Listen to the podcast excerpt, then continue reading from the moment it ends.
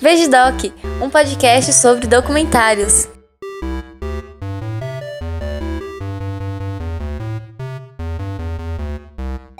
Eu sou Marcos Ramon e nesse episódio do Vejo Doc eu vou falar sobre Indie Game The Movie.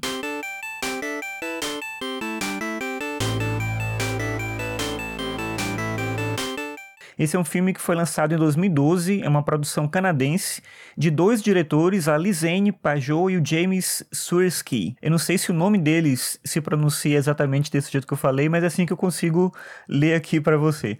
E esse documentário, como diz o título, fala sobre videogame, mais especificamente sobre essa cena indie, no momento em que esses jogos indies começavam a se tornar relevantes. Esse documentário está disponível para você assistir no Netflix e também no Steam. Você pode comprar ele no Steam. É estranho falar isso, mas é o que você entendeu mesmo. A plataforma de jogos Steam tem esse documentário e aí você pode comprar ele, se não me engano, tem inclusive um bundle que vem com os jogos e você pode comprar também o documentário sozinho. Essa seria uma forma de você assistir, mas é mais simples para quem assina Netflix é assistir diretamente por lá. No documentário, eles falam especificamente de desenvolvedores de três jogos que são Braid, Fez e Super Meat Boy. E eles vão apresentando um pouco das circunstâncias da produção desses jogos e do que envolveu naquele momento ali no início dos anos 2010 para frente, essa dimensão que os jogos indies alcançaram na cultura pop e no universo dos videogames em geral. Uma coisa interessante que eles destacam é o fato de que esses desenvolvedores desses jogos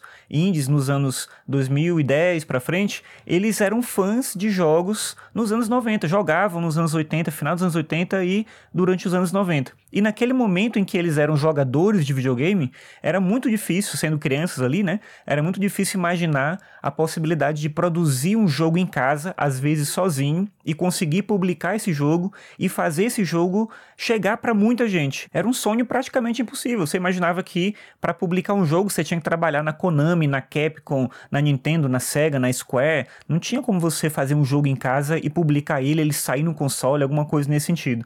E aí esses fãs de jogos da Nintendo, da Sega, se tornam adultos e eles encontram um mundo diferente, um mundo em que o processo de produzir um jogo se tornou mais simples, não mais simples do ponto de vista criativo, mas mais simples no sentido de que ocorreu um barateamento dos meios de produção mesmo. Então, com um computador em casa e um conhecimento técnico e, obviamente, muita criatividade, era possível fazer um jogo em casa e publicar esse jogo. No caso do Super Meat Boy, por exemplo, a gente acompanha os desenvolvedores e como foi a saga deles para fazer o jogo terminar a tempo, publicar no Xbox 360, que era a plataforma de jogos indies naquele momento. Mas aí fala também sobre o Jonathan Blow, que foi o cara que fez o Braid, e o Braid foi o grande sucesso, assim, que impulsionou essa dimensão dos jogos indies como a gente conhece hoje. É interessante que o Braid, na época que ele foi lançado, ele era um jogo incrível do ponto de vista visual e técnico. Hoje, tecnicamente, ele ainda impressiona, mas visualmente, diante de tantas outras coisas que a gente tem, já não tanto assim.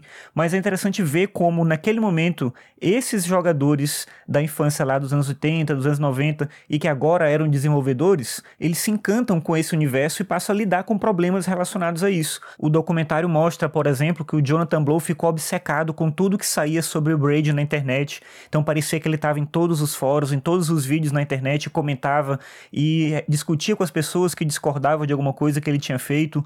O cara do Fez, que é o Phil Fish, Também mostra como ele ficou é, de alguma maneira empolgado com essa possibilidade de ser um desenvolvedor, mas também envolto em uma série de polêmicas que de repente não cabia, né? Às vezes ele falava alguma coisa que não caía muito bem, mas as pessoas começavam a comentar isso na internet, no Twitter, e ele achava interessante porque estavam falando muito mal, mas pelo menos estavam falando dele. E aí tem uma cena, por exemplo, que eles estão numa convenção e tem um japonês lá e ele pergunta para eles como foi que os jogos japoneses influenciaram a forma como eles veem os jogos, né? de que maneira os jogos japoneses foram uma influência positiva para eles. E aí eles respondem de uma maneira bem grosseira, eles dizem que quando eram crianças os jogos japoneses eram incríveis, mas agora eles não funcionavam mais, eles tinham ficado para trás e nada do que eles faziam servia e prestava, não sei o que e tal. E aí você vê o cara lá que fez a pergunta, que estava super empolgado, ele vai se encolhendo assim na cadeira, e ele fica super triste. Aí no outro dia aquilo repercute muito mal na internet, a maneira como eles falaram, afinal eles são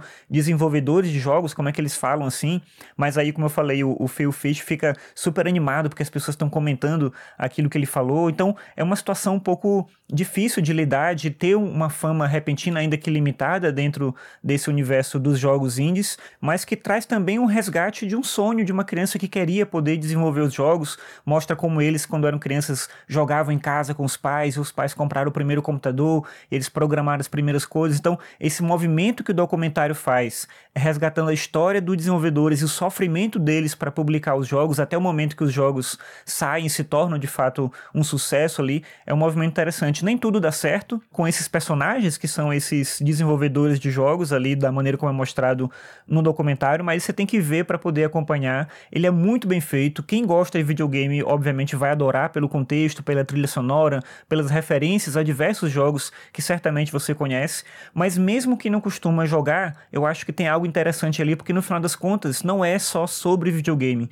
mas é sobre as pessoas numa indústria nova tentando se reconhecer como pessoas que podem trabalhar, que podem conquistar um espaço e ao mesmo tempo lutando com essa dimensão de se conectar com as pessoas de alguma forma entender que o jogo ele é uma forma também de se apresentar, de apresentar uma ideia, de mostrar uma visão de mundo. Então tem tudo isso em todos os personagens que são apresentados nos jogos que são discutidos no documentário e é um documentário muito bem feito, muito bacana. Eu acho que vale muito a pena para todo mundo, principalmente para quem gosta de videogame, obviamente, mas todo mundo consegue pegar alguma coisa ali, porque esse mundo que o documentário Indie Game The Movie mostra é o nosso mundo, é um mundo em que a gente está conectado na internet o tempo todo, em que a gente se conecta também com as pessoas que produzem aqueles elementos culturais que a gente costuma consumir e que essa relação entre o fã, o produtor e as pessoas que estão no meio que emitem opiniões, os críticos, é uma relação sempre conturbada. Então é fácil a gente se identificar e se reconhecer nesse documentário que, como eu disse antes, não fala só sobre videogame, ele fala sobre o mundo moderno e sobre a gente tentando sobreviver nesse mundo.